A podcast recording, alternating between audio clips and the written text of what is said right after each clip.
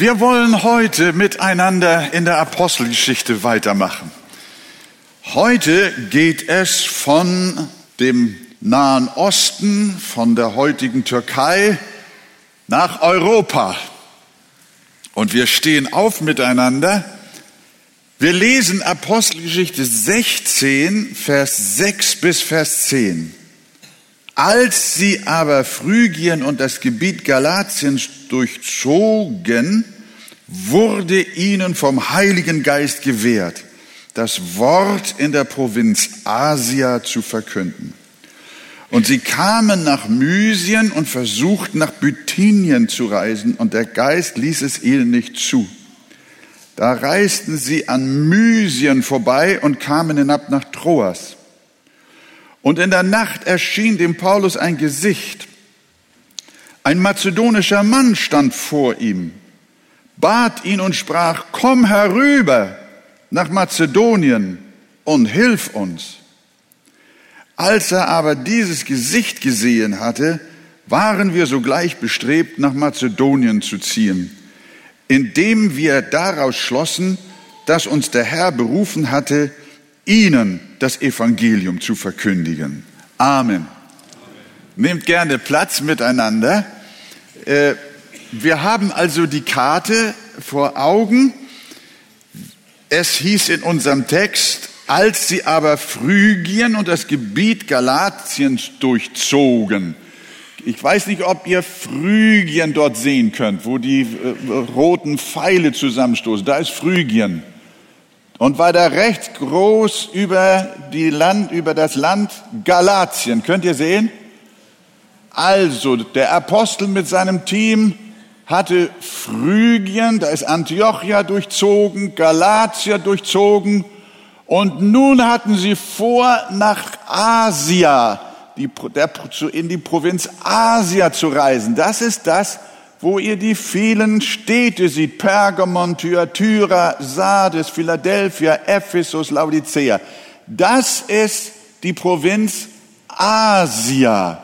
Und sie wollten also von den Gebieten Phrygien, Galatien, wo sie waren, rüber nach Asia zu diesen vielen Städten. Aber der Heilige Geist, haben wir gelesen, wehrte ihnen. Stattdessen, und sie wussten nicht wohin, stattdessen seht ihr die blaue Linie oben, sind sie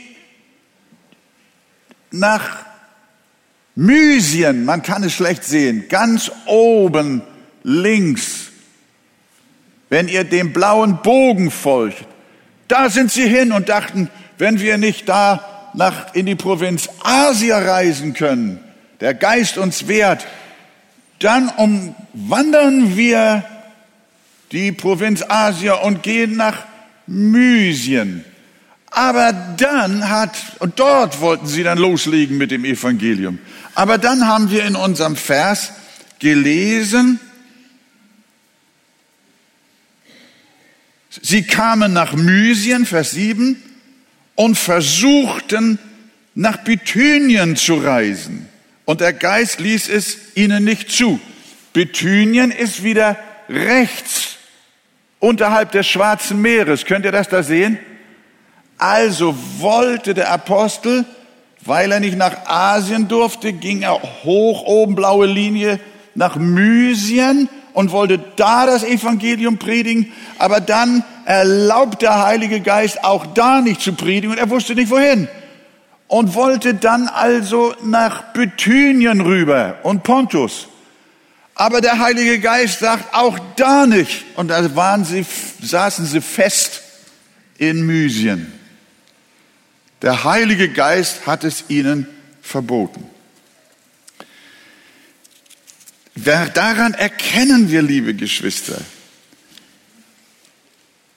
dass die Souveränität Gottes in der Mission eine gewaltige Rolle spielt.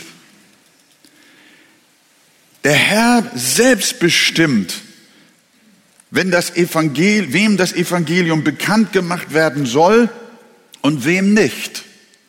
Die Elberfelder übersetzt deshalb nicht nur dass der Geist es ihnen nicht zuließ, in Mysien zu predigen und in, äh, in der Provinz Asia zu predigen, sondern der Geist Jesu erlaubte es ihnen nicht. Obwohl der Missionsbefehl ja grundsätzlich heißt, geht hin in alle Welt. Ja, würden wir sagen, Herr, was macht Paulus denn verkehrt? Es gibt aber trotz dieses weltweiten Missionsbefehls Zeiten und Gegenden, in denen der Herr nicht erlaubt, dass dort gepredigt wird. Das äh, will uns fremd erscheinen. Aber wenn wir die Gemeinde- und Kirchengeschichte anschauen, dann ist das ganz normal, wie wir gleich sehen werden. Dem Hesekiel wurde einmal gesagt vom Herrn, ich will deine Zunge an deinem Gaumen kleben lassen, so dass du verstummst und sie nicht mehr zurechtweisen kannst, denn sie sind ein widerspenstiges Haus. Es gab eine Zeit, in der es dem Propheten verboten war zu predigen.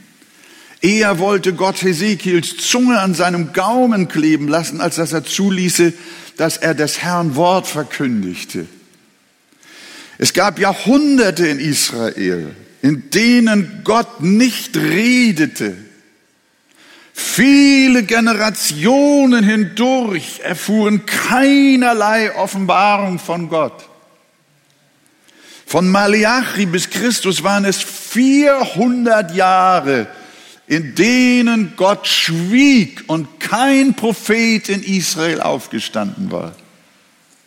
Und deshalb lesen wir bei Amos, siehe, es kommt die Zeit, dass sie hin und her von einem Meer zum anderen, von Norden nach Osten laufen und des Herrn Wort suchen und doch nicht finden werden. Auch endlos viele Heidenvölker und ihre Generationen sind über Jahrtausende in Finsternis und Verdammnis versunken und haben nie das helle Licht des Evangeliums gesehen. Wir wissen, dass auch zur Zeit des Alten Testamentes Völker ohne Zahl, ohne Christus, ohne Evangelium, ohne Heilsoffenbarung gelebt haben und sie sind in Finsternis versunken.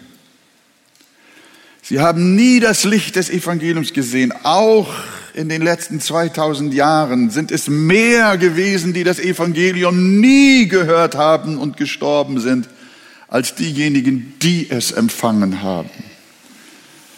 Es gibt ein erschütterndes Wort aus dem Mund unseres Herrn Jesus. Er hat einmal gesagt, Gott hat ihre Augen verblendet und ihr Herz verhärtet, damit sie nicht mit den Augen sehen, noch mit dem Herzen verstehen und sich bekehren und ich sie heile. Das ist ein schwieriges Wort. Aber es steht nicht nur dort so, sondern an vielen anderen Stellen ähnlich. Das lehrt uns, liebe Gemeinde, kein Mensch, kein Volk, keine Zeit hat Anspruch auf das Evangelium. Gott dient uns nicht das Evangelium an und ist uns dankbar, wenn wir sein Angebot annehmen und wir gnädig sind mit ihm, dass wir Ja sagen zu seinem Evangelium. Wenn wir in solche Richtung denken, stellen wir die ganze Sache auf den Kopf. Kein Mensch, kein Volk, keine Zeit hat Anspruch auf das Evangelium. Es ist Gottes Sache allein, wann und wem er sein Heil offenbaren will. Und vor diesem Hintergrund, liebe Schwestern, liebe Brüder, ja Wolfgang, sollten wir uns beugen und Gottes unergründliches Erbarmen preisen, dass du und ich das Evangelium empfangen haben. Verstehen wir das? Wir nehmen das so hin und leben damit und meinen teilweise sogar auch noch wir sind selbst die Ursache dafür, dass wir das Evangelium empfangen haben. Nein, es ist auch für unser Land eine Gnade, eine unaussprechliche Gnade, dass das Evangelium in unsere Grenzen hineingekommen ist. Denn ausgerechnet wir unter Milliarden im Laufe der Menschheitsgeschichte haben von Jesus gehört. Das ist nichts, das ist nicht aus sogenannter Chancengleichheit geschehen. Alle Menschen bekommen die gleiche Chance. Wo steht das in der Bibel? Es geschieht auch nicht aus Verdienst, sondern allein nach dem Wohlgefallen seiner souveränen Gnade. Jesus hat einmal in diese gleiche Kerbe gehauen an einer anderen Stelle in Matthäus und sagt, zu jener Zeit, so lesen wir dort, begann Jesus und sprach, ich preise dich, Vater, Herr des Himmels und der Erde, dass du dies den Weisen und Klugen verborgen hast. Der Vater verbirgt auch sein Heil und hast es den Unmündigen geoffenbart. Und darüber freute sich Jesus im Heiligen Geist, dass es so ist.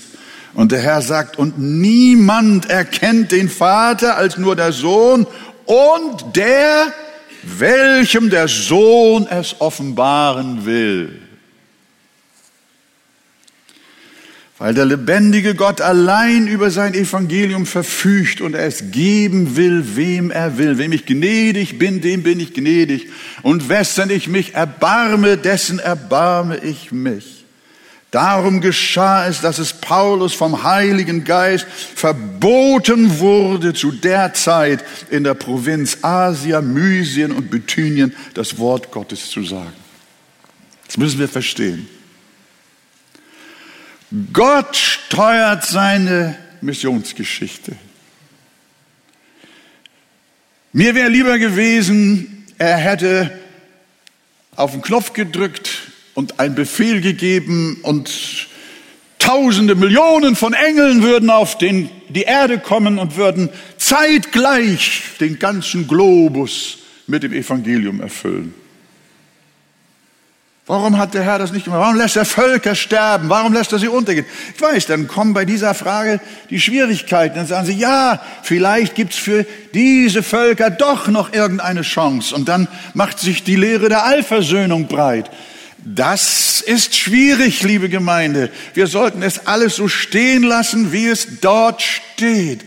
Gott selber ist gnädig, wem er gnädig ist. Und dass er dir und mir gnädig gewesen ist, ist der allergrößte Grund, uns tief zu demütigen und zu beugen und dem Herrn zu sagen, womit hab ich es verdient, dass jemals das Evangelium mir verkündigt wurde. Sagt ihr Amen dazu? Und hier, wie wir gleich sehen werden, geht es um eine einzige Frau, wegen derer das alles passiert. Natürlich interessiert uns auch, wie denn genau die Apostel das Verbot erhalten haben. Hatten sie einen Traum, eine Vision, Engelerscheinung? Hörten sie eine Stimme oder hatten sie einfach nur einen inneren Impuls? Alles ist möglich, wir wissen es nicht. Auf jeden Fall wurden sie durch den Heiligen Geist geleitet.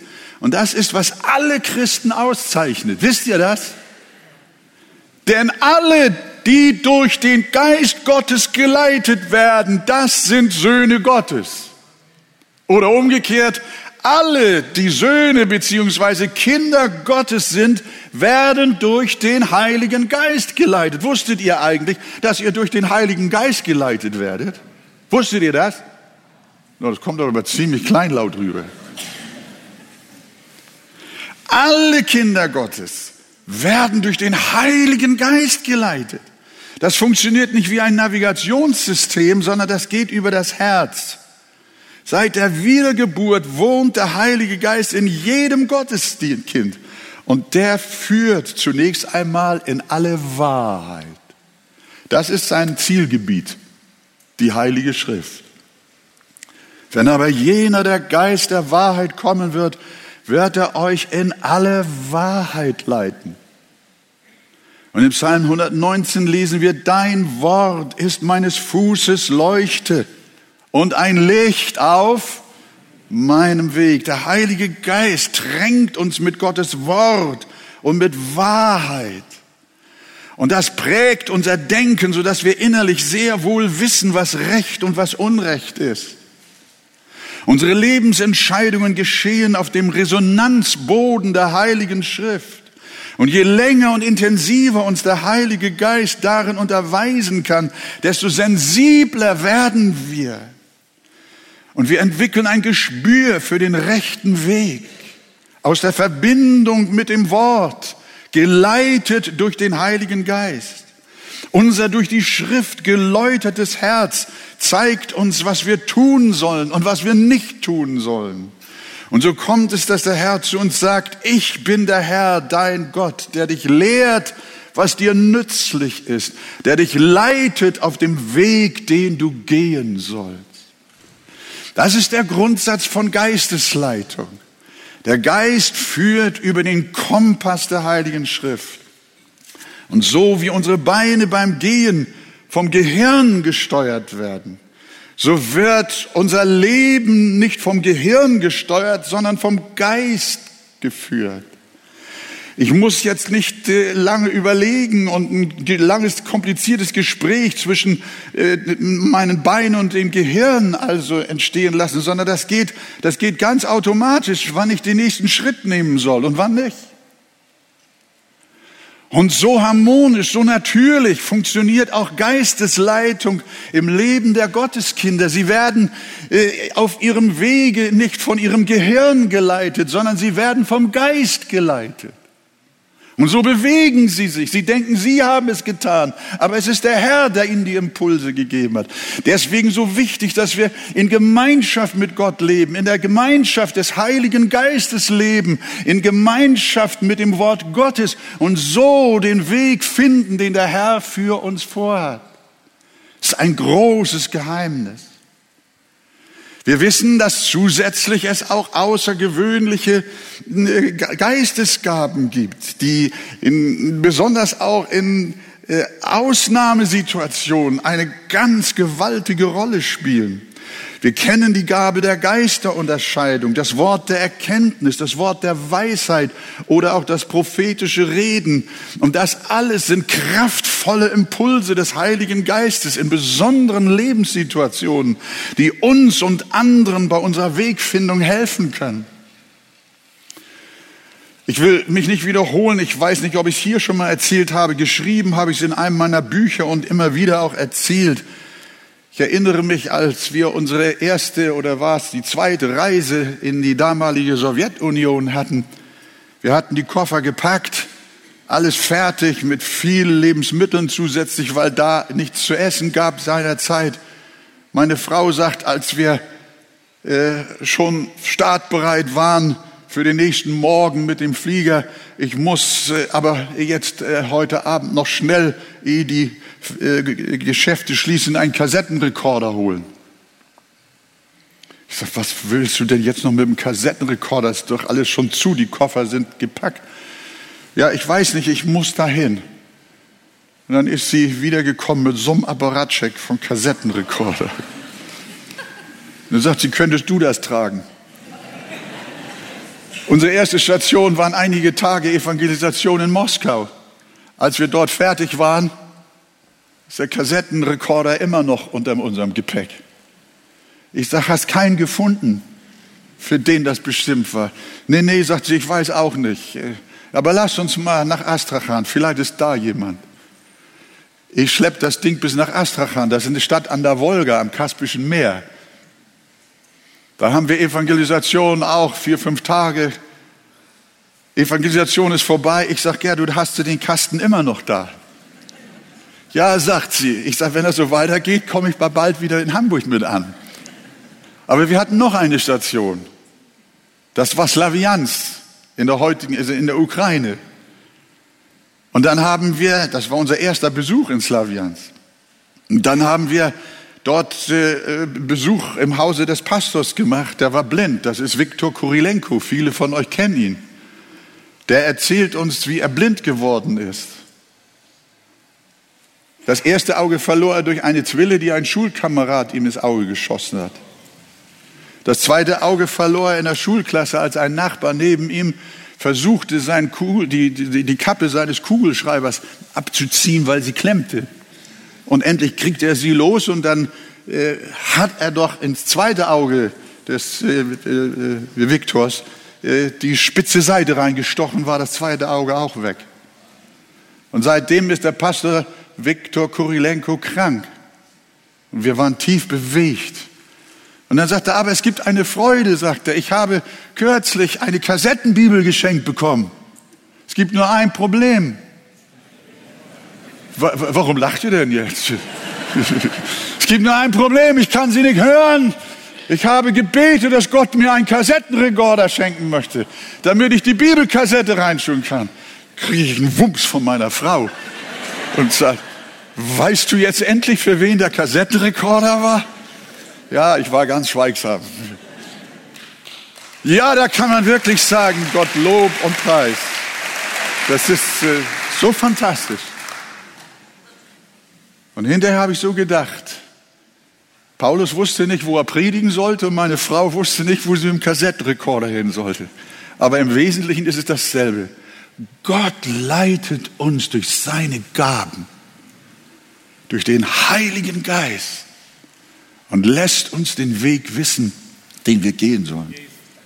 Und das ist so wunderbar, liebe Geschwister.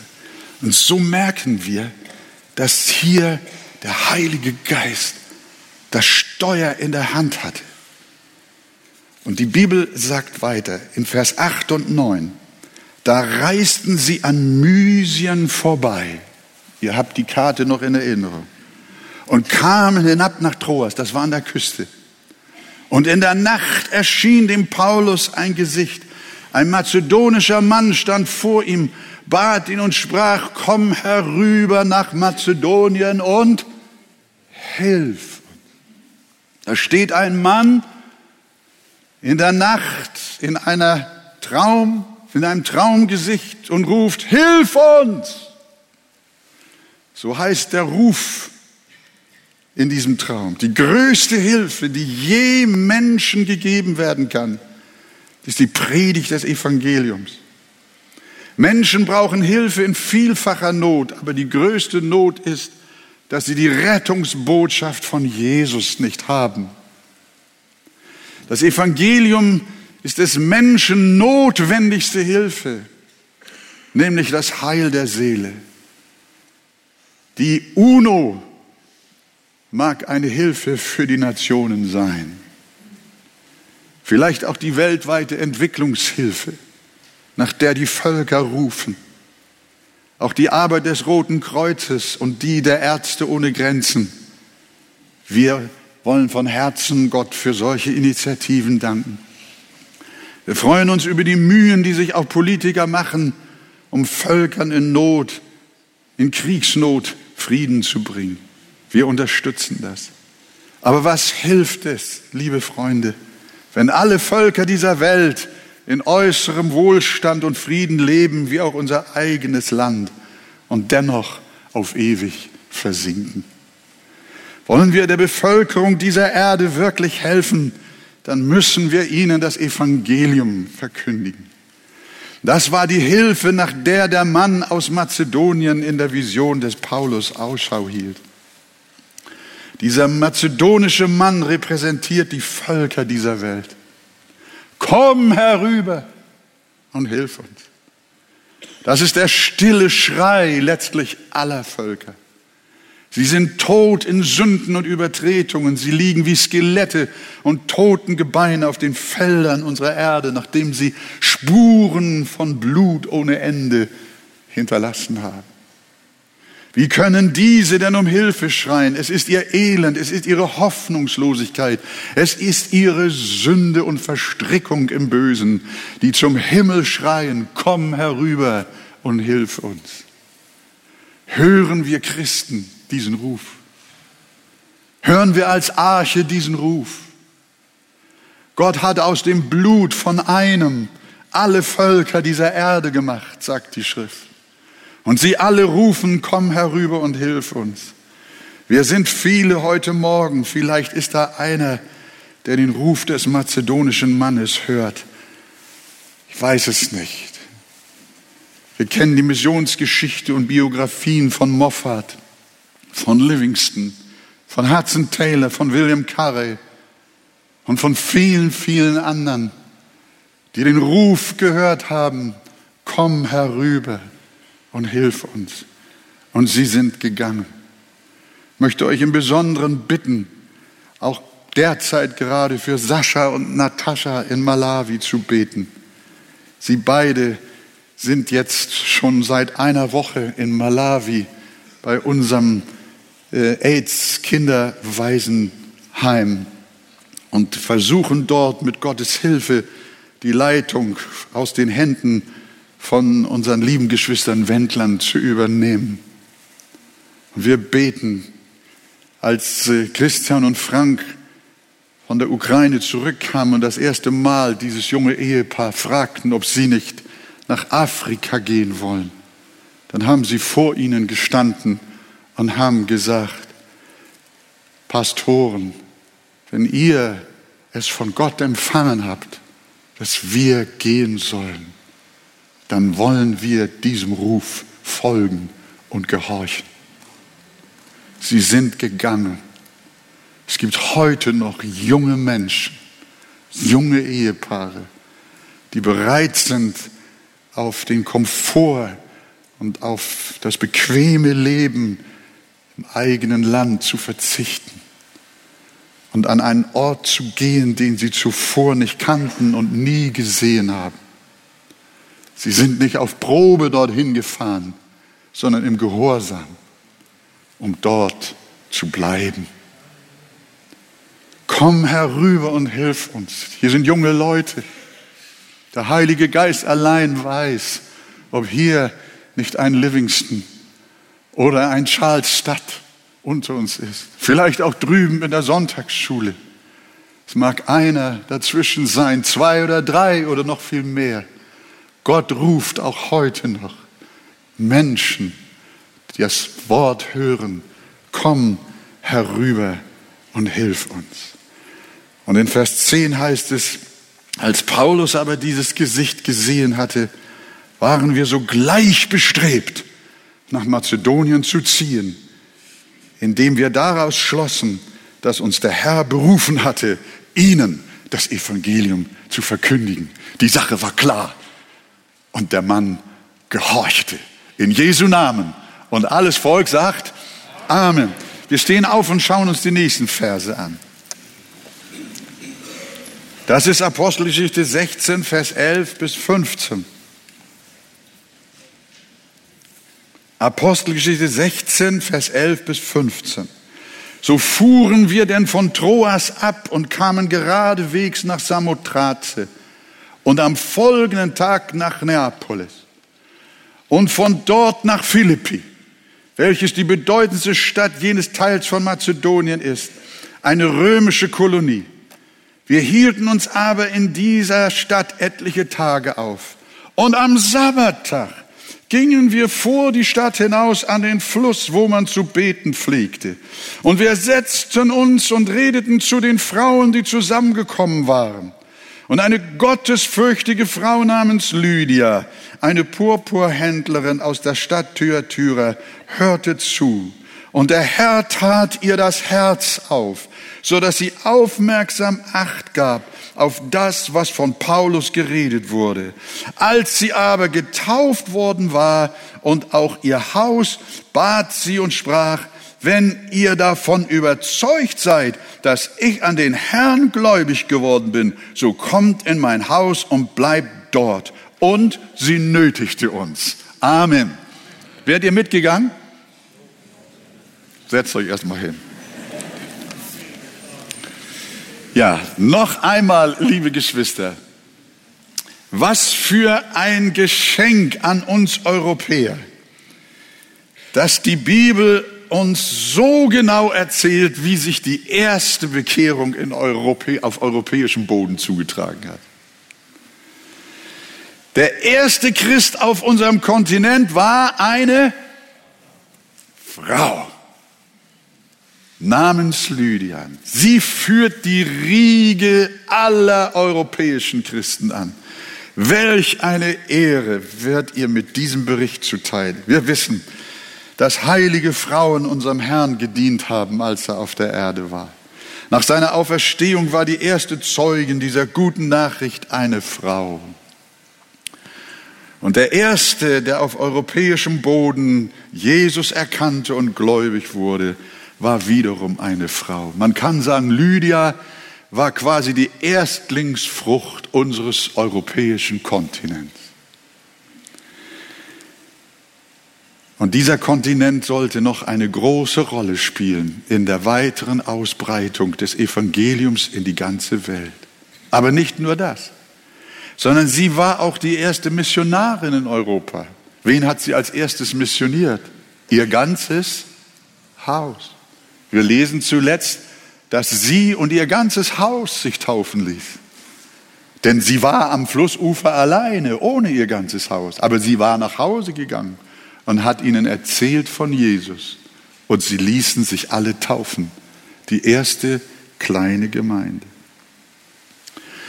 Was wir an der Bekehrungsgeschichte von Lydia sehen, wie auch eigentlich überall, ist, dass die Vorsehung Gottes wieder mächtig am Werk gewesen ist.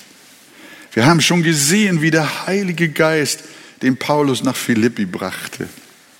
Der Apostel hatte große Städte in der Provinz Asia auf dem Herzen, wir erinnern uns. Aber er musste Wirtschafts- und Kulturzentren liegen lassen und Weltstädte nicht beachten.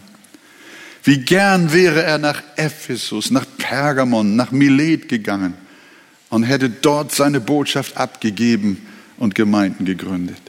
Aber er durfte es jetzt noch nicht. Der Geist Gottes wehrte ihm und hatte anderes im Sinn. Irgendeine Frau namens Lydia in Europa war auf dem Schirm Gottes im Fokus seines Herzens. Sie sollte gerettet werden. Und danach richtete sich die ganze Weltmission aus. Die Türen eines neuen und großen Kontinents sollten über Lydia für das Evangelium aufgestoßen werden. Und Paulus irrte umher und hatte keine Ahnung, was Gott auf dem Herzen hat.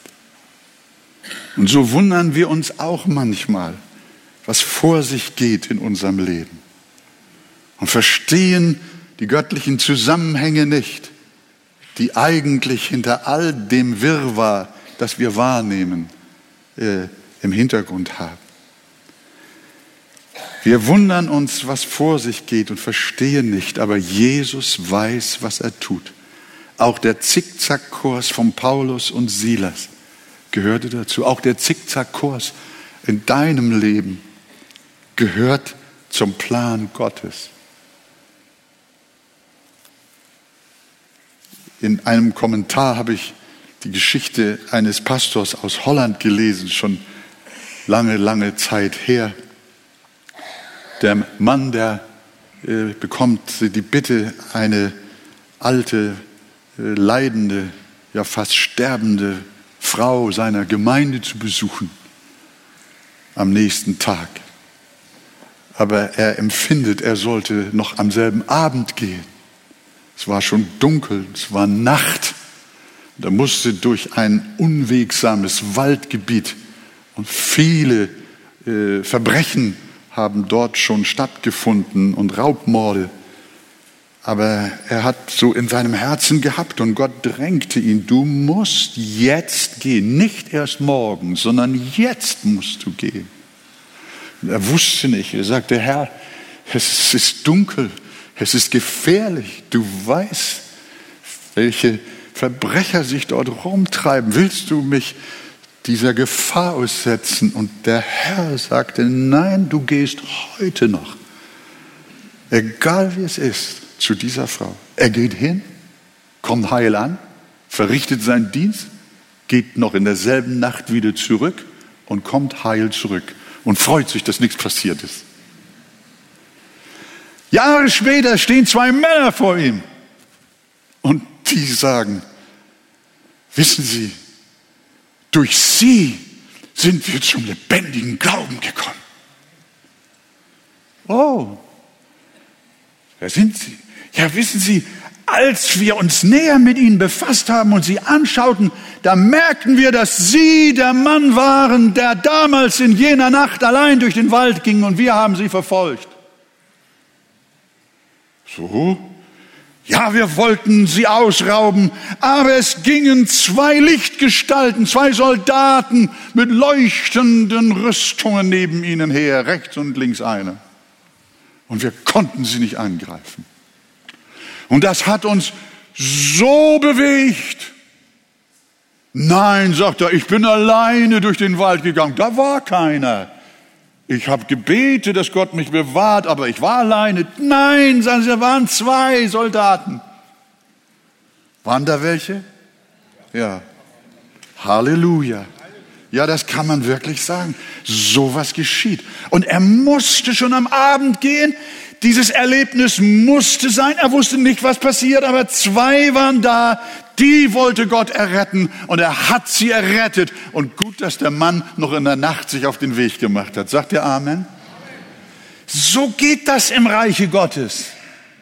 Nicht immer mit solchen kribbelnden Ergebnissen oder solchen kribbelnden äh, Umständen und Erscheinungen. Äh, nein, manchmal ganz natürlich, aber Gottes Vorsehung hat seinen Weg in unser aller Leben. Ist das nicht wunderbar? Gottes Wege. Der Mensch denkt und Gott und Gott lenkt. Das ist es. Wir wissen es, so geschah es bei Paulus und so geschah es bei jenem Pastor aus Holland. Äh, denn ohne dieses Erlebnis hätten sie Christus nicht gefunden. So ist die Vorsehung Gottes. Dem einen wird befohlen, nachts durch eine gefährliche Gegend zu gehen und weiß nicht, dass Gott die Errettung zweier Verbrecher vorbereitet. Und dem anderen wird verboten, einem bestimmten Ort zu predigen, damit einem anderen Ort eine Seele gerettet werden soll. Wir sehen, wie herrlich die verborgenen Pläne Gottes sind und mit welcher Weitsicht er Paulus nach Philippi gebracht hat. Aber da ist noch, noch ein interessantes Vorkommnis in der Geschichte, die nur dem genauen Leser auffällt. Und ihr seid ja genaue Leser. Woher stammte eigentlich die Lydia? War sie eine Europäerin? Hallo. Ich dachte, ihr habt eure Bibel gelesen. War sie eine Europäerin? Nein, sie war es nicht. Aber erstmal genug. Sie stammte genauso wenig von Philippi, wie Paulus von Philippi stammte. Woher war Lydia gekommen? Schaut mal Vers 14. Und eine gottesfürchtige Frau namens Lydia, eine Purpurhändlerin aus der Stadt Thyatira, hörte zu. Und wo lag Thyatira? Könnt ihr euch noch an den Plan erinnern? In der Asia-Provinz, in der Paulus nicht predigen durfte. Wie eigenartig. Paulus wird vom Geist verwirrt, in Thyatira zu predigen. Und die erste Frau, die er in Philippi trifft, kommt gerade daher. Wenn Gott sie erretten wollte, so wäre meine Logik, hätte er sie doch zu Hause lassen können, dann hätte Paulus nicht einen so weiten Weg zu ihr gehabt. Das wäre doch viel kürzer gewesen. Aber Gott hat es gefallen, nicht nur Paulus auf große Reise nach Europa zu bringen, sondern ebenso auch Lydia, damit sie sich dort treffen. Lydia betrieb offensichtlich einen Handel mit ausgewählten Stoffen, die sie in die römische Kolonie in Europa nach Mazedonien per Schiff brachte, um sie den reichen Römern anzubieten. Aber nicht nur Ihren Purpurexport benutzte der Herr, äh, sie Paulus in Philippi treffen zu lassen, denn auch Philippi war eine große Stadt, in der sich die beiden ohne weiteres hätten nie begegnen müssen. Aber sie trafen sich bei einer kleinen Gebetsversammlung am Ufer des dortigen Flusses. Wie kam das? Gott hatte zuvor schon an der Geschäftsfrau gearbeitet. Wir wissen nicht, wie es dazu gekommen war, dass sie zuvor schon als Heiden zum Judentum übergetreten war.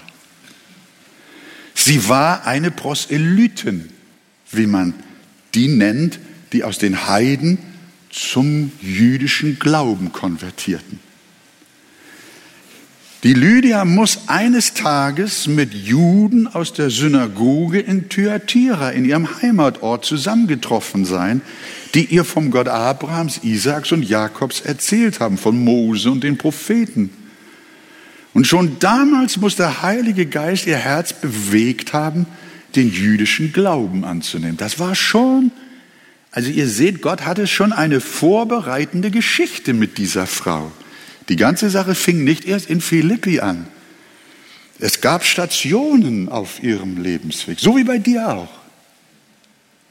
Du bist oft schon mit dem Glauben in Berührung gekommen.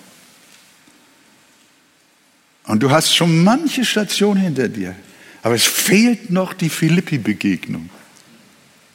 Es fehlt noch die Wiedergeburt. Und das kann heute sein. Wenn du deinen Weg zurückdenkst, wie Gott mit dir gegangen ist. Vorwärts, rückwärts, rauf und runter. Und was du alles erlebt und überlebt hast, dann vergiss nicht, das ist die Spur der Gnade Gottes in deinem Leben. So war es mit der Lydia. Sie war eine Heiden und trotzdem glaubte sie. Und das war jetzt natürlich, dass sie am Sabbat wohin ging in der fremden Stadt, wo sie Handel treiben wollte in Philippi. Wo wollte sie hin? Als Frau jüdischen Glaubens. Natürlich in eine Synagoge. Aber es gab keine Synagoge in Philippi. Ihr wisst, dass es zehn Männer brauchte nach den Vorschriften, bevor eine Synagoge gegründet werden konnte. Und so gab es nur einige Frauen jüdischen Glaubens, die am Sabbat sich immer wieder an jenem Flussufer unter freiem Himmel ohne Gebäude getroffen haben. Da waren sie zusammen, die jüdischen Frauen in Tyra, in, in Philippi und die Lydia als Heiden. Da sind sie. Und wo will Paulus hin, als er nach Philippi geht? Er sucht auch eine Synagoge. Er ist überall in den Städten, wo er gepredigt hat, zuerst in eine Synagoge gegangen. Und so suchte er in Philippi auch eine Synagoge. Und es war keine Synagoge da.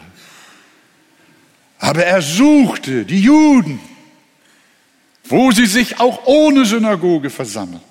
Das war am Wasser in solchen Fällen, damit auch die jüdischen Waschungen vorgenommen werden konnten. Also ging Paulus dahin. Und so kam es dazu, dass sie sich letzten Endes taufen ließ, äh, dass sie sich letzten Endes trafen. Paulus war angekommen, setzte sich mit seinem Team zu den Frauen. Er hat nicht gepredigt, sondern wir lesen, er setzte sich und redete mit ihnen. Das ist auch schön, ne? Prediger wollen immer gleich eine Predigt halten. Aber er spricht mit ihm. Und da war die Stunde des Heiligen Geistes gekommen. Der Herr hatte vorlaufend gewirkt, Paulus vor und zurückgeleitet. Ein Mann aus Mazedonien in einer Nacht ihn rufen lassen. Auch Lydias Vorgeschichte hatte der Heilige Geist präzise geführt. Und nun war der vorbereitete Augenblick da.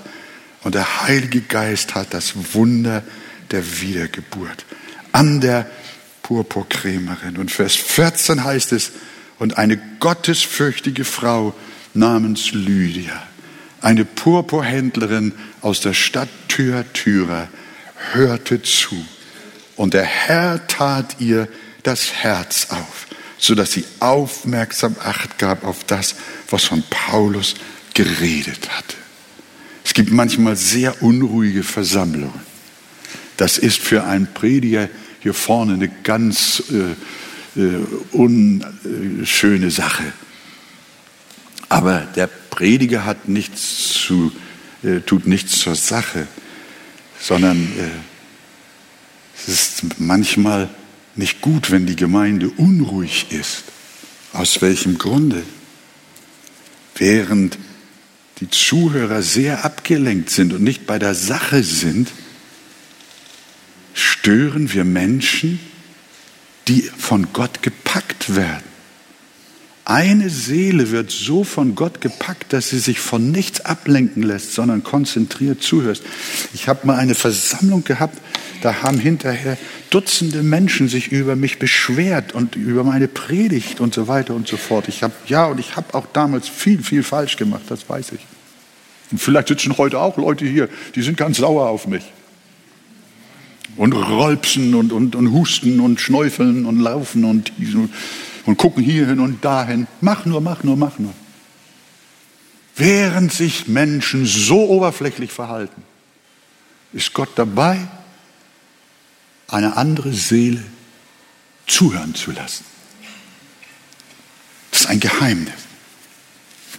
Und auch damals hat Gott eine Seele gerettet. Hier sehen wir, wie der Heilige Geist unter den Zuhörern wirkt. Eine Seele wird so von Gott gepackt, dass sie sich von nichts ablenken lässt, sondern konzentriert zuhört. Das sind meist Menschen, denen der Herr das Herz auftut, sodass sie Acht geben auf das, was gesprochen wird. Und ich schaue mir jetzt nicht jeden Einzelnen an, aber ich, ich, ich bin, bin mir sicher, dass heute Morgen auch inmitten mancher Unruhe der eine oder andere hier ist, der ganz Acht gibt auf das, was gesprochen wird. Weißt du, woher das kommt? Das ist der Heilige Geist. Das ist Jesus, der an deiner Seele interessiert ist. Vor diesem Hintergrund sollten wir uns im Gottesdienst niemals störend verhalten, damit wir die nicht behindern, denen der Herr gerade das Herz zum Hören aufgetan hat. Wir sehen an dieser Geschichte, wie sehr sich Gott bis ins Detail um eine einzige Seele bemüht, dass sie gerettet wird. Und liebes Herz, lieber Freund heute Morgen, Du hast das schon im Laufe deiner Biografie, wie schon gesagt, oft gemerkt, dass Gott dir auf den Fersen ist. Und es ist der Herr, der dich innerlich erschüttert, der dich bewegt, der Sache zuzuhören und ihr nachzugehen. Das ist gut so. Gott wirkt an deiner Seele. Er tut dir das Herz auf, während er das Herz anderer verschließt. Zwei werden auf dem Bette liegen. Zwei werden auf dem Feld arbeiten. Der eine wird angenommen und der andere wird verloren gehen. Aber du sollst gerettet werden. Du sollst selig werden, so wie Lydia. Gott tat der Herr das Herz auf. Davon sind wir Verkündiger total abhängig. Wenn Gott Menschen nicht das Herz auftut, können wir predigen, predigen und predigen und unsere Zuhörer sind wie eine Betonwand. Aber wenn der Heilige Geist in der Versammlung wirkt und Menschen zart macht in ihrer Seele, ihre Hartnäckigkeit erweicht, dann, liebe Gemeinde, ist Gott am Werk und Seelen werden gerettet. Sagt ihr Amen? Und das schenke uns der Herr in allem. Als sie aber getauft worden war und ihr Haus bat sie und sprach, wenn ihr davon überzeugt seid, dass ich an den Herrn gläubig bin, so kommt in mein Haus und bleibt dort. Und sie nötigte uns.